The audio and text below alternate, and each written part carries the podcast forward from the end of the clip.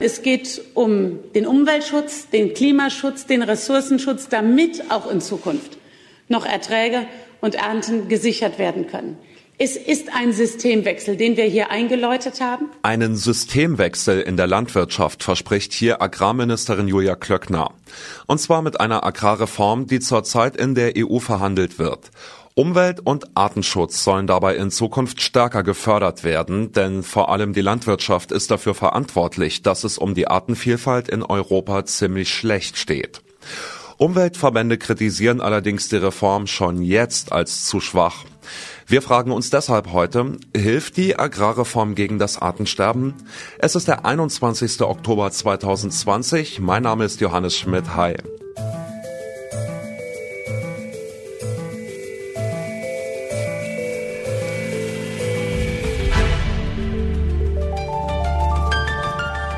Zurück zum Thema.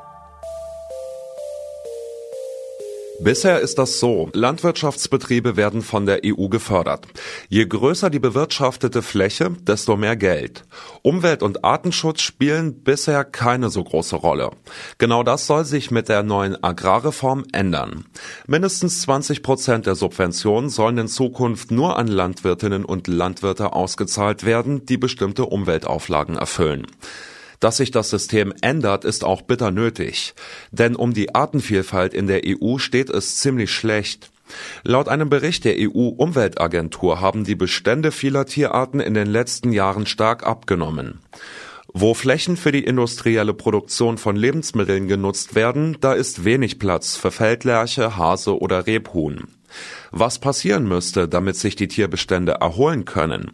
Und ob die EU-Agrarreform da helfen kann, darüber habe ich mit dem Naturschützer Magnus Wessel vom BUND gesprochen. Guten Tag.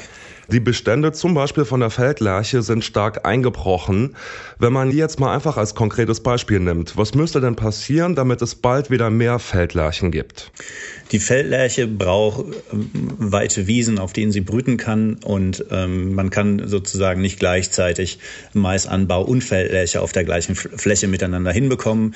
Die Feldlerche braucht insofern einfach tatsächlich wieder Lebensraum, braucht extensivierte Landwirtschaft, auf denen sie dann entsprechend leben kann und sie braucht natürlich auch eine Landwirtschaft, die genügend Insekten übrig lässt, damit sie Futter findet. Ja, das knüpft schon an an die grundsätzliche Frage. Es gibt ja eigentlich in der EU eine recht strenge Artenschutzrichtlinie, die aber offensichtlich nicht sonderlich viel bringt. Wenn man jetzt mal auf die europäische Ebene schaut, was müsste denn grundsätzlich in der EU getan werden, um dem Artensterben ein Ende zu setzen? Der wesentliche Punkt mit dem Blick auf die Landwirtschaft ist sicherlich eine bessere Agrarreform. Wir haben diese Woche ja Beschlüsse erlebt in Brüssel, die aber leider nicht ausreichen werden, um Landwirten zu ermöglichen, tatsächlich auch was für den Artenschutz zu tun. Denn am Ende ist Landwirtschaft ja ein Wirtschaftsbetrieb und der muss sich finanzieren und das geht in Europa tatsächlich nur dadurch, dass die europäische Agrarpolitik genügend Geld zur Verfügung stellt. Genug Geld insgesamt ist im Topf, aber es wird noch viel zu wenig Geld für den Artenschutz und für den Erhalt von Biotopen ausgegeben. Ja, Sie haben es gerade angesprochen, zurzeit wird in der EU über eine Agrarreform verhandelt. Ähm, Im Gespräch ist jetzt, dass EU-Subventionen nicht mehr nur an die Fläche der Landwirtschaftsbetriebe geknüpft werden sollen, sondern auch äh, Umwelt- und Klimaschutz und das Tierwohl einbezogen werden sollen. Ist das denn dann nicht eine gute Nachricht für den Tierschützer? Das ist für den Naturschutz und für den Artenschutz sicherlich eine gute Nachricht, dass ein Umsteuern angefangen hat. Aber die Summen, über die wir da reden, sind noch viel zu klein. Und am Ende brauchen wir eine völlige Trennung von der Menge der Fläche, sondern es geht darum, dass wer von der Öffentlichkeit Geld bekommt, öffentliches Geld verwendet, dann auch öffentliche Leistungen zur Verfügung stellt. Und das geht weit über die Nahrungsproduktion hinaus. Wenn wir jetzt vielleicht mal noch die Verbraucherseite mit einbeziehen in dieses ganze Spiel. Viele Landwirte klagen darüber, dass sie schon jetzt kaum imstande sind, wirtschaftlich zu überleben und halt weitergehende Auflagen zu erfüllen. Und auf der anderen Seite wollen die Verbraucher in der Regel möglichst günstige Produkte. Realistisch betrachtet kann die Politik äh, das Problem Artensterben denn überhaupt mit Subventionen regeln oder ist das was, was viel stärker noch die Verbraucher tatsächlich interessieren müsste, damit es überhaupt eine Chance hat? Ich finde es schwierig, die Last der Verantwortung an der Stelle den Verbrauchern aufzubürden.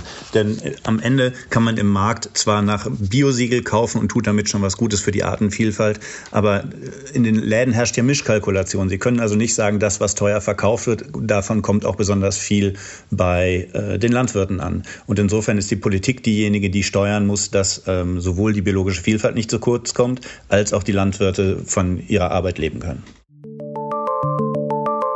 Magnus Wessel sieht die Agrarreform, so wie sie momentan geplant wird, also sehr kritisch.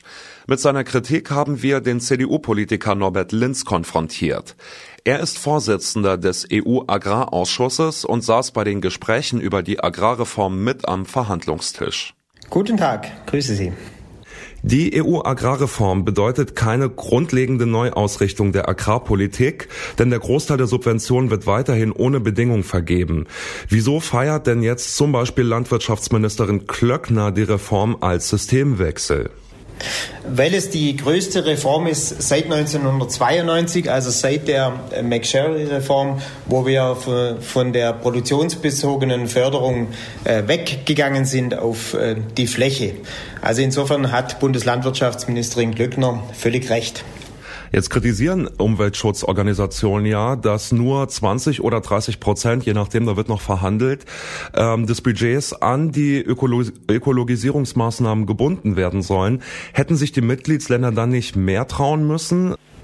Ja, Sie wissen, ne, das Europäische Parlament ist da äh, ambitionierter. Wir äh, haben gestern Nacht für 30 Prozent äh, gestimmt. Aber ich weiß gar nicht, ob die, ne, ob die Prozentzahl am Ende ne, das entscheidende Kriterium ist, sondern es geht natürlich dann auch um äh, die Maßnahmen, über die müssen wir ja äh, noch sprechen. Ja. Und ähm, es geht übrigens nicht nur um diese Eco-Schemes, ne, sondern es geht auch um eine deutliche Ausweitung der klassischen Agrarumweltmaßnahmen in der zweiten Säule. Ja. Auch da werden wir uns mit dem Rat auseinandersetzen. Wir als Parlament fordern hier 35 Prozent, die für Umwelt- und Klimaleistungen vergeben werden sollen. Warum sind die Subventionen denn überhaupt noch maßgeblich an die Fläche der Betriebe geknüpft? Wäre es nicht an der Zeit, diesen Fokus auf die Fläche der Betriebe über Bord zu werfen? Nein, im Grundsatz ähm, halte ich ähm, äh, diese Politik für richtig, dass wir sagen, ja, eine Bindung an die Fläche, aber auch ähm, mit einer Komponente an den Betrieb. Das heißt also, wir ähm, im Parlament, und es wird jetzt spannend sein heute Nachmittag, ob das dann auch durchkommt, wir fordern eine stärkere Umverteilung nach unten, das heißt also eine stärkere äh, Förderung der kleinen und mittleren Betriebe in der EU. Auch das ähm, wird sicherlich ein Konflikt äh, dann sein mit dem Rat in den sogenannten Trilogverhandlungen.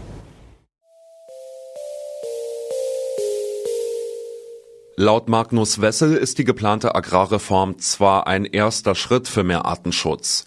Dem BUND und vielen anderen Naturschutzverbänden geht sie aber nicht weit genug. Wessel fordert, dass Subventionen für die Landwirtschaft in Zukunft gar nicht mehr nach Fläche vergeben werden, sondern vor allem danach, wie sehr Betriebe zum Allgemeinwohl beitragen, also auch zum Tier- und Umweltschutz. Norbert Linz hält die Verteilung der Subventionen nach Fläche grundlegend für richtig. Er setzt darauf, dass die geplanten Anreize ausreichen, damit Landwirtinnen und Landwirte mehr für den Artenschutz tun. Ob Lerche, Feldhase und Co. in Zukunft wieder häufiger zu sehen sein werden, bleibt aber fraglich. Dass Umweltaspekte bei der Verteilung von Subventionen nun überhaupt eine größere Rolle spielen, ist vielleicht nicht unbedingt ein Systemwechsel, aber zumindest ein Grund zur Hoffnung. Das war's von uns für heute. Mitgearbeitet an dieser Folge haben Alea Rentmeister und Andreas Propeller. Chef vom Dienst war Janik Köhler und mein Name ist Johannes Schmidt. Ich sag ciao und bis zum nächsten Mal. Zurück zum Thema vom Podcast Radio Detektor FM.